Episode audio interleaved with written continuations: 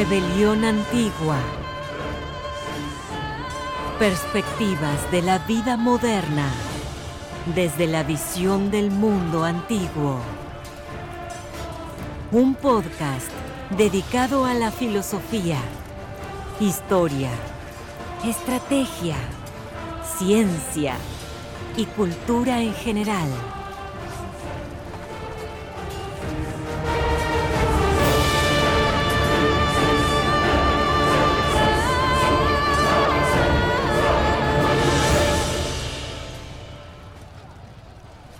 Bienvenidos todos al primer episodio de Rebelión Antigua. Soy su anfitrión Oscar y conmigo se encuentra una persona eh, muy, muy, muy interesante llamada Rogelio. Rogelio, ¿cómo estás?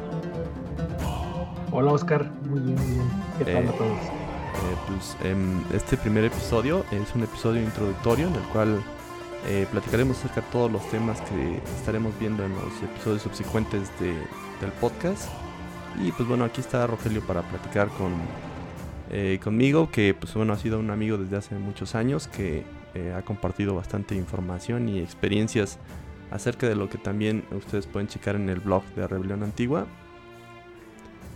Y pues bueno, em, Roger, no sé si eh, quisieras fingir como el escuchante promedio y nos, y nos digas un poco acerca de lo que más te llamaría la atención de eh, ver en este, bueno, de- de escuchar en este podcast que apenas está iniciando. Muy bien, muy bien Oscar. Pues eh, en realidad, eh, desde mi perspectiva, como ya conozco tu trabajo en el blog, pues eh, más bien lo que, lo que quisiera ver es un tanto de, de todo lo que abarca. Digo, el blog tiene más de 10 años, de todo lo que tratas. Si nada más va a ser eh, una recapitulación de esto, eh, va a haber temas nuevos, o si vas a, este, a darle un giro completo al blog en sí. Sí, bueno, la idea del podcast es tratar de sacar la información más interesante eh, del blog, porque pues bueno, no trataremos todos los temas y tratar de exponerlos eh, nuevamente, porque pues cada post eh, que he hecho pues ya tiene bastantes años y ya han cambiado algunas cosas. Eh, entonces, pues los que han sido más populares pues son los que vamos a tratar eh, ya con mucho más detalle de una manera más platicada, ¿no? Porque pues mucha gente no siempre lee, ¿no? Entonces, eh, si uno le platican las ideas y uno las cuenta, las discute, pues es un poco más rico y, y más interesante para, el, para el- la persona que escucha. Excelente.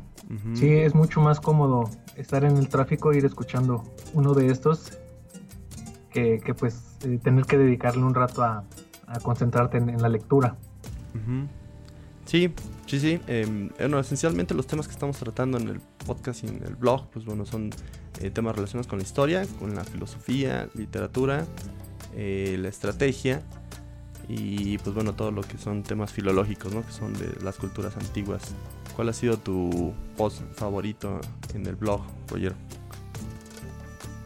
Ah, pues yo diría, yo diría que el de los sacrificios humanos. Sí, En realidad, y, y más que nada por la polémica que se, que se levantó. En realidad, lo- eh, la serie de comentarios, la lluvia de comentarios que hubo, sobre todo los de los de Gucio, bueno, en realidad fue lo que eh, lo que lo hizo muy interesante. Sí, lo, lo curioso de ese post es que eh, no está escrito por mí, está escrito por, por alguien más, entonces eh, yo lo subí y causó mucha polémica porque generaba tráfico cuando googleaban sacrificios humanos en, en internet, entonces pues yo nunca me puse a discutirlo o me puse a defenderlo, ¿no? Si acaso en persona sí lo hice por el libro eh, más polémico que tiene Arturo Mesa, ¿no? Pero de ahí en fuera, pues no. Bueno, gracias a eso eh, conocimos a Gucio también, ¿no? Que fue algo eh, que ya les estaremos platicando en un episodio especial. Pero, eh, pues sí, más que nada, l- los temas que más se tratan ahí son de filosofía, ¿no? De, de la filosofía que tenía, que existía en, la- en la, en la época antigua y que parece que ahora está como desaparecida, ¿no? Así de, pues bueno, guácala la filosofía, ¿no? Eso es para hippies marihuanos, ¿no? Como hemos visto en las redes sociales. Eh, y pues nadie toma lo que es interesante de esa filosofía o para lo que servía a la, a la gente común, porque pues eh, gran parte de la filosofía eh, práctica que se, se daba en Roma y en Grecia, pues era filosofía para todo mundo, ¿no? Era aquí el conocimiento que sustituía gran parte de las creencias, gran parte de la, de la religión y, era una manera de, moverse por el mundo y pues con la llegada del cristianismo pues simplemente estas filosofías desaparecieron, ¿no? O se, se escondieron. Sí, sí, caray, estamos cayendo un poquito en lo que en lo que ya prevía Nietzsche sobre, sobre la muerte de Dios. En realidad que no lo estaba celebrando, sino que le preocupaba que nos íbamos a quedar sin una guía, sin una brújula hacia dónde, algo moral hacia dónde ver. Y, y pues para mí el caso más tangible es como la Navidad. Ya la gente dice, ah, bueno, la Navidad es solo comercio, es solo cualquier cosa de, economía para, para comprar más cosas. No, no es que esté mal la, eh, la, Navidad como tal, pero es como un pretexto para, para estar en, familia, eh, obviamente si se reactiva la economía, está girando muchísimo dinero, pero, pero el sentido así, eh, el sentido moral que tenía este concepto como que está, como que se está perdiendo. Y ya cada quien le da el sentido que quiere la Navidad. Hay gente que se ofende si le dicen feliz Navidad.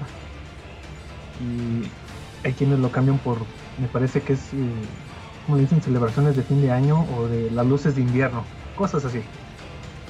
Sí, no, bueno, ahorita la, Navidad es como la fiesta de todo mundo, ¿no? Porque cada quien la festeja, los científicos la festejan de una forma con el nacimiento de Isaac Newton y los cristianos pues de su forma clásica y, pues hasta los ateos también, ¿no? Con el nacimiento de... del sol. No, ¿cómo se llama? Del Monesbol. Del monstruo, ah, monstruo de espagueti. Monstruo de espagueti volador. No sabía que nacía también en, en el 25 de diciembre. Ah, como no, también hace, en esa época. Pues Qué coincidencia. Sí, sí, claro, pero bueno, eh, esto es lo interesante, ¿no? De, ver cómo estas cosas que son del pasado todavía permanecen en el presente y, cómo se tratan de, diferentes formas, ¿no? Dependiendo de, del grupo social en el cual se esté eh, desarrollando o en el país, ¿no? Porque pues también los japoneses celebran la Navidad cuando realmente no tendrían ni por qué, ¿no? Pero le, pone su propio nombre, ¿no? De acuerdo. Entonces, bueno, filosofía es en realidad un tema muy amplio, muy, muy interesante también. Y historia también ya lo mencionaste. Y alguno, hay uno que, que tienes eh, ya un poco menos tiempo desarrollándolo, pero ya eh, parece que lo llevas muy bien, es el de la estrategia. Así es. Sí, uno de los temas que he estado llevando en los últimos que cuatro o cinco años ha sido la, parte de la estrategia que involucra también la historia, ¿no? Porque pues eh, la estrategia práctica se practica en, se, ha, practicado en, las guerras principalmente, ¿no? Y, en ciertas situaciones políticas entre países, en donde es muy interesante ver cómo eh, cada uno, cada personaje que estuvo interactuando en, en, una época, pues uno tuvo que tomar ciertas decisiones que modificaron el panorama de, del mundo, ¿no? En, los siguientes años o en los siguientes eh, milenios. Y pues sí, bueno, la, estrategia es eh, como uno de los temas que más, más me apasiona, sobre todo porque hay muchísimo que estudiar y, y, mucho que difundir, porque la mayoría de la gente pues no, no lo estudia, ¿no? ¿Alguna vez te dieron estrategia en la escuela, Roger? Jamás ni siquiera los que eh, estudian eh, teoría de juegos eh, toman muy en cuenta la parte práctica, ¿no? Sino que están siempre sobre la parte teórica y, a veces toman ejemplos, ¿no? Pero pues realmente no es algo que se enseña en las escuelas o en la universidad o en alguna carrera en específico, entonces sí es como muy muy interesante estar observando casos, ¿no? A lo mejor si, entras a, a, la naval o entras a una escuela militar, pues seguramente ahí sí vas a ver estrategia, ¿no? Pero de ahí en fuera, pues no, la mayoría de la población no, no, tiene mucho conocimiento de eso. No sé si en los deportes profesionales también lo, lo revisen o lo vean. Sí, probablemente, pero solamente el coach, o sea, no, no, no todos los jugadores incluso están pendientes de la estrategia. A veces se las cuenta, ¿no? O, lo ven dentro del, de su papel, qué es lo que tienen que hacer y por qué. Pero no va más allá, pues, o sea, el que sabe estrategia de un, no sé, de, americano no, no sabe estrategia militar o no sabe estrategia económica o no sabe, eh, no sé, incluso estrategia para realizar algún otro proyecto, pues está, está fuera, ¿no? Claro. Y de la filosofía, Roger, ¿cuál ha sido uno de los temas que más te han llamado la atención? En filosofía, bueno, en filosofía, cualquier tema que sea práctico, porque de nada sirve tener eh, tantos nombres de filósofos ahí almacenados en la biblioteca eh, si, no, si no puedes llevar algo de lo que de lo que reflexionaron en tu vida diaria. Sí, sí, sí, fíjate que es algo que eh, he sido muy enfático en el blog, que es siempre trato de hablar de la parte de la filosofía práctica, ya que es más fácil de comprender, ¿no? Y pues es lo que más motivaba, motivaba a aprender a la gente en la antigüedad. Y la filosofía académica, pues con el paso del tiempo se empezó a, volver más eh, escolástico, ¿no? O sea, algo que solamente tratabas en la academia y luego eh, con los monjes, ¿no? Y, la teoría, de la suma teológica de, de, este Tomás de Aquino, eh, probablemente era alguna especie de magia cristiana dentro de los monasterios, ¿no? No era algo que la mayoría de la gente estuviera preguntándose, ¿no? Y fíjate, por eso es más, más popular la filosofía oriental. La, bajan al nivel de que cualquiera puede entrar a practicar yoga o meditación, todo ese tipo de cosas. Eso sí, eso sí le ves un sentido práctico. Sí, sí, porque tuvo el, desarrollo que no tuvo Occidente, ¿no? En, la filosofía oriental se quedó la filosofía entre la gente, ¿no? Entonces, eh, alguna enseñanza de Confucio está en la mente de algún pescador actualmente en, China o en, algún país asiático, ¿no? Porque se, vive con esa filosofía, ¿no?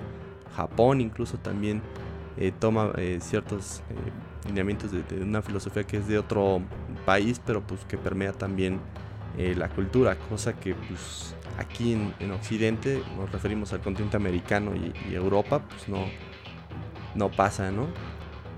Y pues bueno, varios de los filósofos prácticos que vamos a ver en este eh, podcast, pues bueno, es eh, Michel Donfray. No sé si ya los ya te suena. No. No, pues bueno, es un filósofo hedonista francés eh, muy simpático que abrió su universidad allá en Francia y le da clases para todos. No hay, no hay ningún requisito para entrar a su escuela.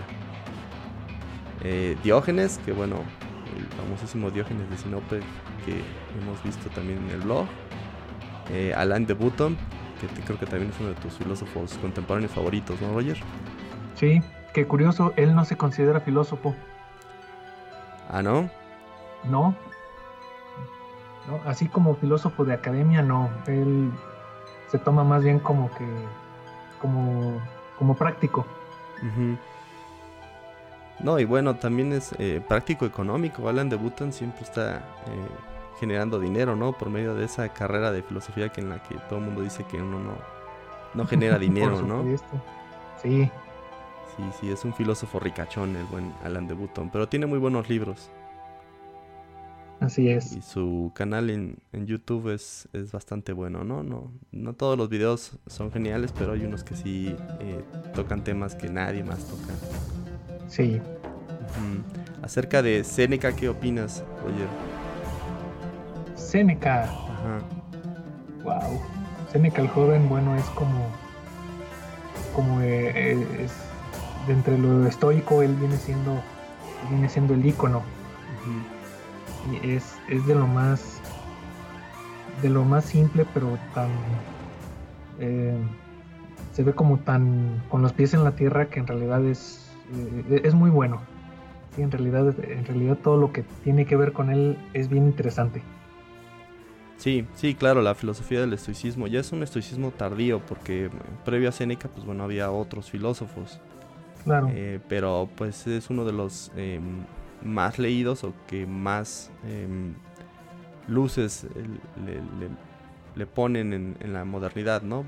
Incluso pues, personajes estos como Tim Ferris es es muy popular por hablar de, de Séneca, ¿no? Claro, es su crush. Su crush. Epicteto también es uno de los filósofos eh, estoicos, Marco Aurelio. Eh, y pues bueno, de los americanos que eh, no son muy conocidos en el panorama latinoamericano, pues bueno, ahí está también David Thoreau, ¿no? Henry David Thoreau. Sí. Que creo que sí has tenido oportunidad de checar alguno de sus, de sus textos, ¿no? Sí, exacto. Sí, y su vida tan controversial, eso de que se va a vivir solo a las montañas y, y no quiere pagar impuestos aunque lo metan a la cárcel. no Sí, a un lago, ¿no? El lago de Walden. Sí, exacto. Y minimalista, absoluto. Es el padre de los minimalistas. Así es. Eh, bueno, pues también está Sun Tzu, que no hemos tocado en el blog porque pues todavía estoy tratando de captar la mayor información sobre este. Eh, no se sabe si fue Sun Tzu un solo pensador o fueron varios. De hecho, en, chino se dice Sun Tzu. Entonces, eh, también vamos a tratar las estrategias que Sun Tzu también es otro de esos estrategias populares que han retomado incluso eh, por género, ¿no? El arte de la guerra para mujeres, el arte de la guerra para emprendedores, el arte de la guerra para eh, beisbolistas y cosas así, ¿no? Entonces eh, es un por eso es, tan largo y tan complejo pues, que también estaremos viendo en varios episodios de, este podcast. igual Michael de Montaigne, que lo menciona mucho Alan de Buto, ¿no? Sí, es uno de sus favoritos. Sí, y no, es, y no es un filósofo de los que sean, eh, como les dicen, no es de los que están... No es académico, sí, no, no es académico. Sí, es un filósofo que pues, eh, lo escribía todo lo sus pensamientos, ¿no? Y se preocupaba por cosas incluso banales, porque decían que eran tan comunes, pero que se desdeñaban, ¿no? Que a lo mejor Kant siempre desdeñó la vida ordinaria y se centró en la vida académica.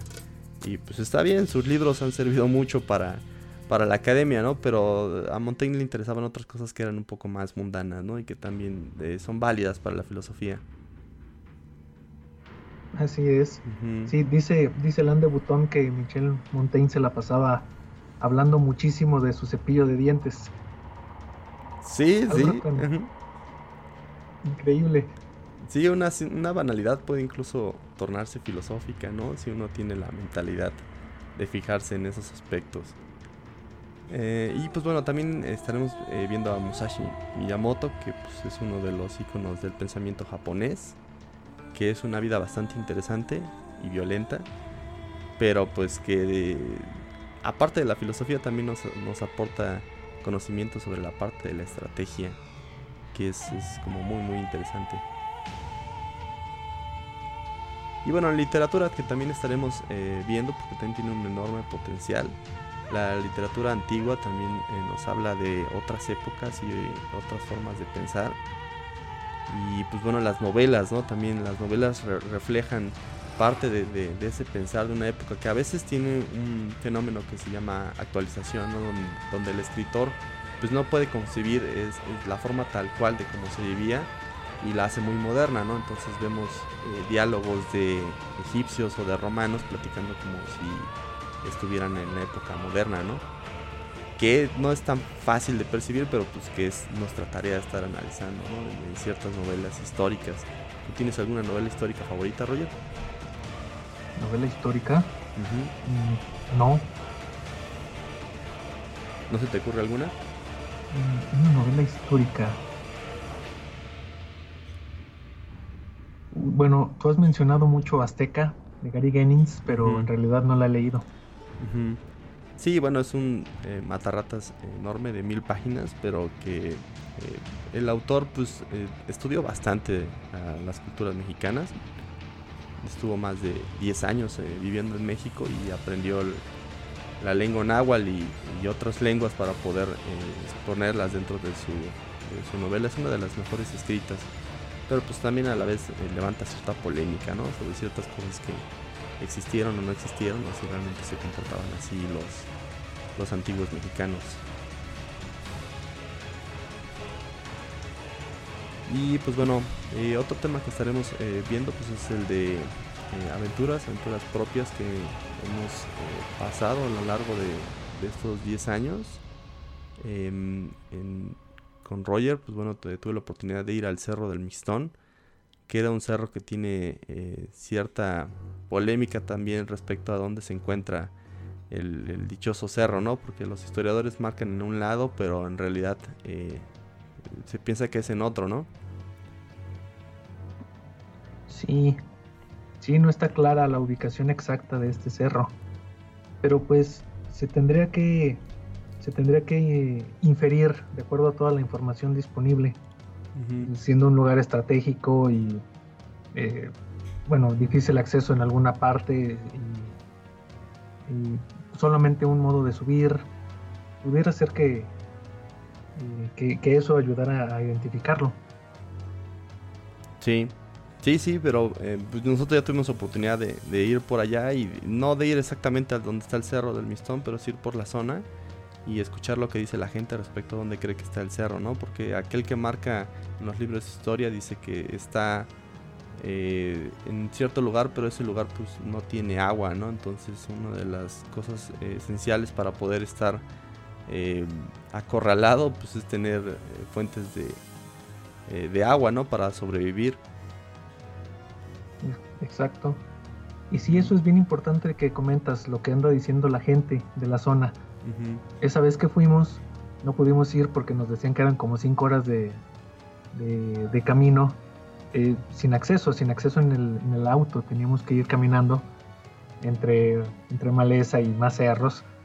Pero esta persona que la que encontramos, el señor se llamaba Sergio, me parece, nos decía que él, que él había ido ah, muchas veces y que, tenía agua, que había agua ahí en una cueva, que estaba, que ponía una cubetita eh, o, un, o, un, vaso de estar goteando el agua al día siguiente.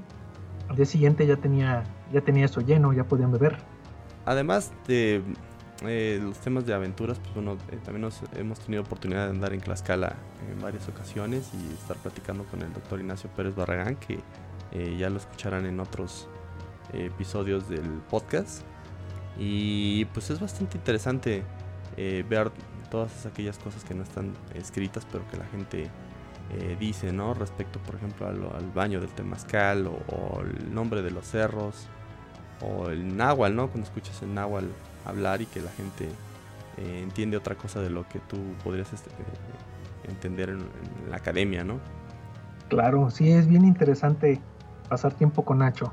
Qué igualado, el, el doctor Ignacio Pérez. sí, es que sí le decimos también. Pues sí, bueno. Eh, en general lo que estaremos viendo en este podcast, pues bueno, es, es todo lo relacionado con, con, estos temas, ¿no? De historia, de estrategia, de filosofía, eh, incluso también de ciencia, ¿no? Porque la ciencia tiene eh, algo que decir respecto a estas formas de, eh, ver el mundo en, la antigüedad y que existen todavía contemporáneos como Frey o como De Button que todavía lo recuperan. Em, pero pues que podemos poner a, discusión, ¿no?